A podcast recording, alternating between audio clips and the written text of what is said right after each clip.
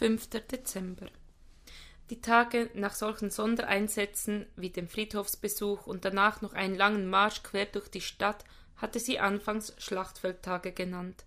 Gewöhnlich erwachte sie dann schon mit Kopfschmerzen, fühlte sich einfach nur erschlagen und wäre am liebsten im Bett geblieben.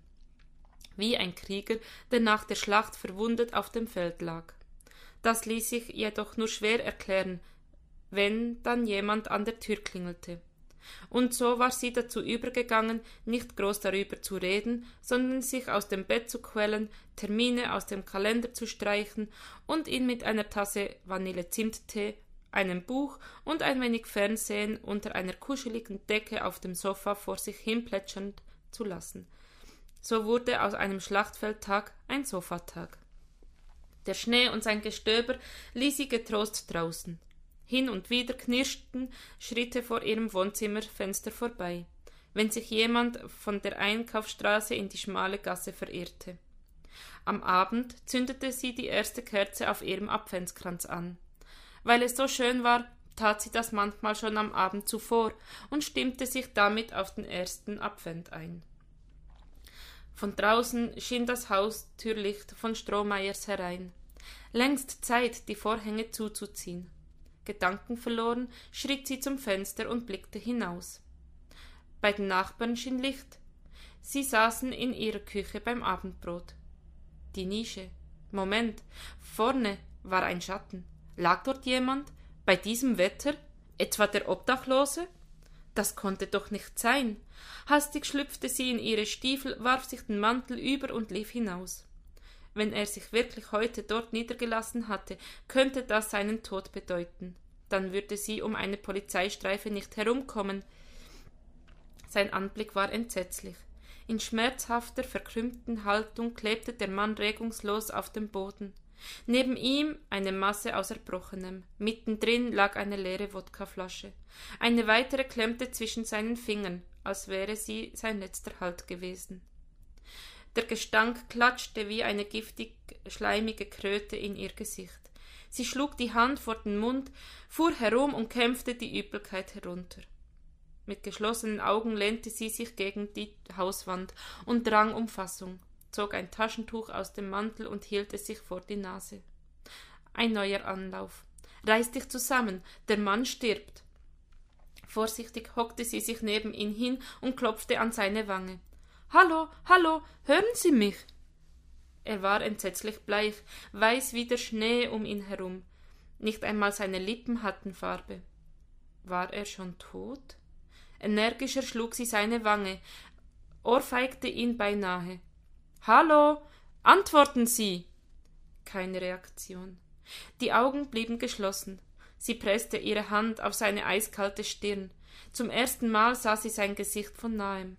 Er hatte kantige Züge, zerfurcht, gekennzeichnet von einem Leben auf der Straße, aber auch markant, hohe Wangenknochen und trotz allem schön. Irgendwie ganz anders, als sie sich ihn vom Fenster aus vorgestellt hatte. Es war, als würde sie aus einer verkrusteten Oberfläche eine kleine Stelle herauskratzen, und sein Bild kam zum Vorschein. Wieder klopfte sie gegen seine Wange. Sagen Sie doch was. Sie brauchte Hilfe. Einen Arzt. Sofort. Ihr Handy. Wo war es nur? Panisch griff sie in ihre Manteltasche. Hoffentlich wusste, musste sie nicht. Erleichtert spürte sie es in ihrer Hand. Sie hatte nie viel Wert darauf gelegt, es ständig bei sich zu haben, deshalb steckte es von gestern noch im Mantel. Und nun kam das Rettende zu Pass. Zitternd wählte sie die 112. Rettungszentrale, meldete sich eine tiefe Männerstimme. Ein Stein fiel ihr vom Herzen. Hallo, hier liegt ein Mann, ein Obdachloser. Er wahrscheinlich zu viel Alkohol. Nein, er ist nicht ansprechbar. Re er reagiert überhaupt nicht. Und er ist eiskalt. Ja, ich bleibe bei ihm. Altstadtgasse, hinter der Marktkirche. Bitte kommen Sie schnell. Ja, ich warte. Vielleicht war es besser, sie deckte ihn zu, aber dann müsste sie ihn allein lassen. Nein, auf keinen Fall allein lassen. Was, wenn er plötzlich aufwachte, oder wenn sein Herz aussetzte, dann durfte er nicht allein sein. War denn außer ihr niemand hier?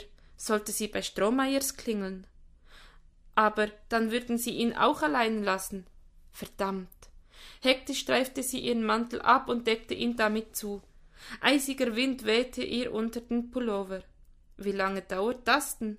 Bitte Gott, lass ihn nicht tot sein. Sie starrte auf seinen Brustkorb, drückte ihre Hand darauf und fühlte. Ganz schwach hob und senkte er sich. Dafür kam aus ihrer Brust ein tiefer Seufzer.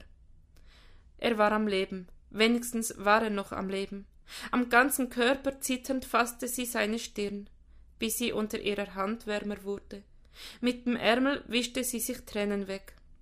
Sie müssen durchhalten. Hören Sie, der Notarzt wird gleich hier sein, bestimmt. Wenn doch das Erbrochene nicht so bestialisch stinken würde. Und dieser Wodka.